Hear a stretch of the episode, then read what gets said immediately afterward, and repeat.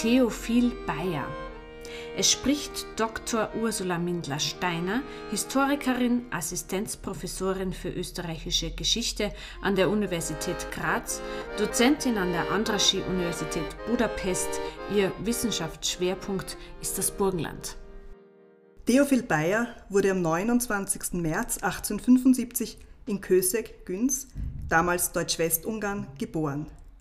Er wuchs in einer streng religiösen Familie auf, studierte Theologie und ging nach dem Tod seines Onkels, des Oberschützer Pfarrers Julius von Stettner, nach Felscheur, Oberschützen, wo er dann mit seiner Gattin und seinem Sohn Theophil Junior lebte.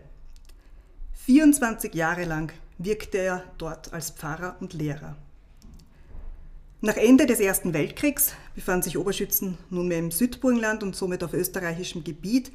Das heißt, man musste nun auch im kirchlichen Bereich die Administration entsprechend an das österreichische Recht anpassen bzw. neu aufbauen. Daran war Bayer maßgeblich beteiligt und 1924 gelang es, die evangelische Superintendenz Burgenland zu gründen. Bayer selbst wurde zum ersten Superintendenten des Burgenlandes gewählt. Der Amtssitz befand sich in Oberschützen. Er war also jetzt dort als Lehrer, Pfarrer und Superintendent tätig. Mit seinem bescheidenen Auftreten brach er durchaus mit bisherigen Traditionen, wie sein ehemaliger Superintendentialvikar Pfarrer Zimmermann berichtete. Ich zitiere. Von vornherein verbat er sich alles Schaugepränge. Er wünschte nicht als Kirchenfürst gefeiert zu werden, wie das in Anlehnung an römisch-katholischen Gebrauch auch bei den ungarländischen Protestanten der Fall gewesen war, umso eifriger prüfte der neue Superintendent, ob die ihm unterstellten Geistlichen ihr Amt im Sinne der Bibel und der Bekenntnisschriften führen, ob die Kuratoren und Presbyter sich der Bedeutung und Würde ihres Amtes bewusst sind und danach auch leben, ob die Sitzungen der Presbyter mit Gottes Wort eingeleitet und beschlossen werden. Besonderes Augenmerk verlieh Bayer dem kirchlichen Schulwesen. Es war ihm ein Herzensanliegen, dass die Gemeinden nicht nur Schulerhalter seien, sondern dass der Geist der evangelischen Schulen ein reformatorisch geprägter, christlicher sei. Zitat Ende. Bayers deutsch-nationale Einstellung war weithin bekannt. Überhaupt war der burgenländische Protestantismus dieser Zeit deutsch-national geprägt und man erhoffte einen Anschluss an das Mutterland der Reformation, also Deutschland. Bayers Nähe zu Deutschland drückte sich unterschiedlich aus. Er unternahm private und berufliche Reisen ins Deutsche Reich, besuchte bzw. korrespondierte mit deutschen sowie deutschen nationalen Vereinen und organisierte öffentliche Vorträge zu deutschen bzw. auch nationalsozialistischen Themen. 1934, zur Zeit des sogenannten Ständestaates, wurde Bayer aufgrund seiner Nähe zum Nationalsozialismus mit einem Unterrichtsverbot belegt. Bemühungen, ihn wieder als Religionslehrer einzusetzen, scheiterten. Der sogenannte Anschluss im März 1938 stillte, wie Bayer in seinem Hirtenbrief schrieb, die, ich zitiere, tiefe Sehnsucht, die uns Burgenländer seit dem Anschluss des Landes an Österreich bewegte. Zitat Ende.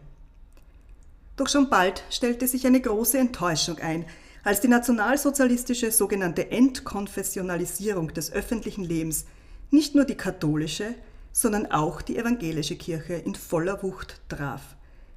Vermögensentzug, Schließung der konfessionellen Schulen, also auch der Schulanstalten in Oberschützen, Behinderung in der Ausübung des Glaubens und so weiter.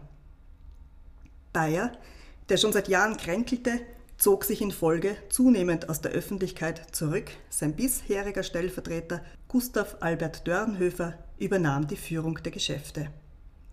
1940 ging Bayer offiziell in den Ruhestand. Seine zahlreichen Verdienste um den burgenländischen Protestantismus erfuhren jedoch nur eine sehr geringe Würdigung. Im Laufe seines Lebens war Bayer sehr aktiv gewesen, sowohl innerhalb als auch außerhalb der Kirche. So war er beispielsweise Senior des Obereisenburger Seniorates, aber auch Obmann des Vereins der Freiwilligen Feuerwehr in Oberschützen und Begründer des evangelischen Gustav Adolf Ortsvereins, im Geiste des sogenannten Retter des Protestantismus, König Gustav II. Adolf von Schweden. In der kirchlichen Erwachsenenbildung nahm er eine Vorreiterrolle ein. Von seinen theologischen Ansichten erfahren wir vor allem aus zeitgenössischen Zeitungen und Zeitschriften, in welchen er immer wieder publizierte. Am 10. Dezember 1952 starb Dr. Theophil Bayer senior in Oberschützen, wo er auch begraben ist.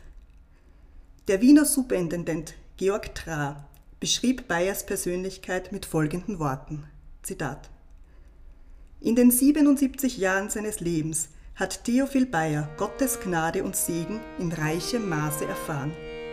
Er hat nichts anderes gesucht und erbeten, als etwas sein zu dürfen zum Lobe Gottes.